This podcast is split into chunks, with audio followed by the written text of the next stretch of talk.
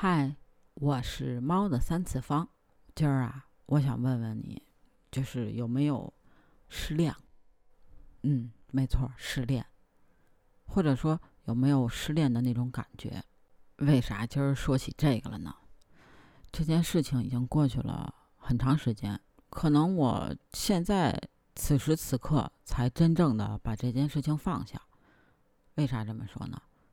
事情呢，还得从。一八年说起，一八年我招聘进来一个九零后的小姑娘，啊，为什么招呢？是因为她要接替我的工作，毕竟那个时候要生宝宝，所以有一些工作要交接。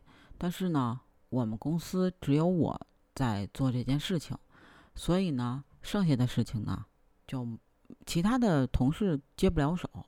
只能再招一个小姑娘，接替我这个岗位的工作，缘分就从这里开始了。他有不懂的，就问我。我带了他两个月之后，我就休假了，一直一直到我休完产假回来上班。那个时候就已经一九年了。一九年我们公司也很忙碌，我跟他接触的时间最长，也跟他在一起的时间最长。你想？每天上班八小时，一天呃一一周上班五天，那么我们在一起的时间是不是就很长？可能我跟他在一起的时间，比他跟他家人在一起的时间都要长。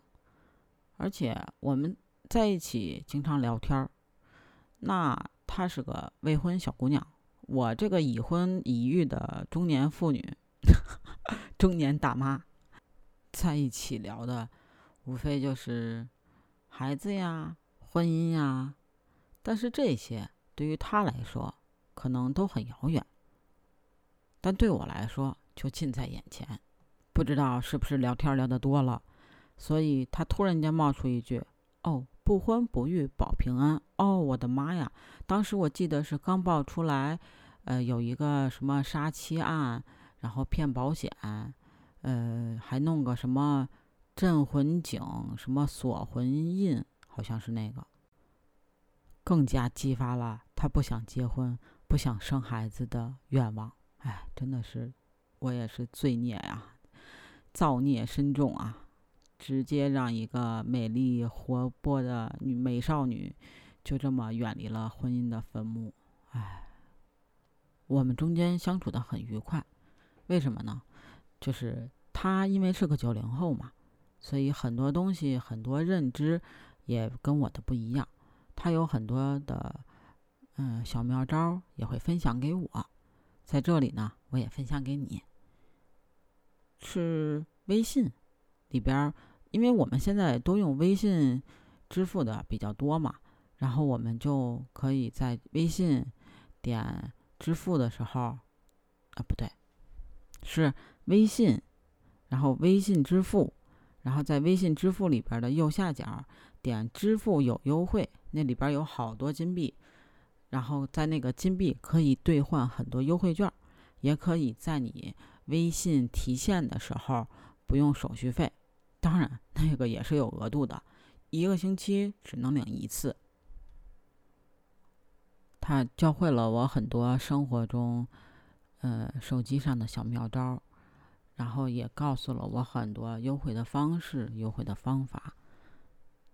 可是好景不长，在去年十月份的时候，他就离职了。其实之前我也跟他聊过，就是为什么呢？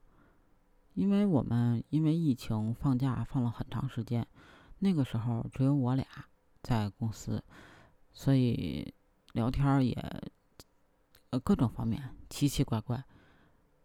什么方面都聊吧，嗯，但是呢，有一段时间，就是去年，呃，八月底还好，但是到了九月份，他就不说话了，跟谁都不说话。但是当时我也不知道为什么，我之前跟他大概聊了聊，问了问，他也不回答，嗯，就眼神很躲避我。我当时以为他是要换工作了。所以才这样。但是我这件事情也跟领导说过，领导说看看吧，就没有再做决定。那我呢，也就觉得那就等等吧。我们分析了半天，结果等到十月份的时候，领导跟他谈。我记得那天是周五吧，跟他领导跟他谈的话，等到了周一，他过生日的那天，他就辞职了。当时我感觉心里很难受。为什么这么说呢？朝夕相处三年多，我跟他真的就是那种无话不说的那种朋友。可能你会说啊，在职场上没有朋友。但因为我的这个工作环境很简单，所以我把他们都当朋友，当兄弟姐妹。所以我觉得我跟他朝夕相处这么长时间，我很难过。虽然中间也发生了很多事情，但是这些都过去了。我也觉得这些不重要。我印象深刻的时候。是那天他离职的时候，他在领导的办公室聊了一上午，然后就决定辞职走掉了。等到中午他去吃饭的时候，我去问了我领导，领导跟我说：“你要不要把他叫进来，再跟他聊聊？”我呢，觉得还是算了吧。为什么呢？因为我觉得他既然已经做了选择，那我对他的挽留，或者对他来说，或者对那个时候的他来说，是一个负担。我觉得所有的事情一定会有解决的方式跟方法，但是你不说，我确实帮不了你，我也不能告诉你方式方法。你这样走，或者你这么选择，是有你自己的选择权，我确实也无法干涉。但我真的感情上边难以接受。我其实可以挽留你，或者说很多的不舍，但最终只有一句，就是谢谢你这么多年的照顾和陪伴。千万般的不舍，最终一句挽留的话都没有说出口，因为我知道那是你的选择，我尊重你的选择。我也只能跟你说，感恩遇见，感恩陪伴，未来祝安好。当然，现在我们还有联系，而且他已经走出了他的阴霾，迈向了更光明。更精彩的人生舞台，所以我在这里也衷心的祝愿他前程似锦。但是，他当时对我的打击是很沉重的，当时就感觉自己失恋了一样。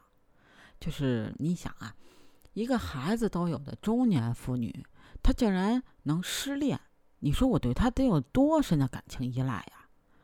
哎呀，我也真的是好佩服我自己啊！嗯，不知道你有没有同样的失恋经历呢？欢迎评论区跟我分享哦，期待你的分享。如果你不好意思，可以私信悄摸摸的告诉我哦，也可以的。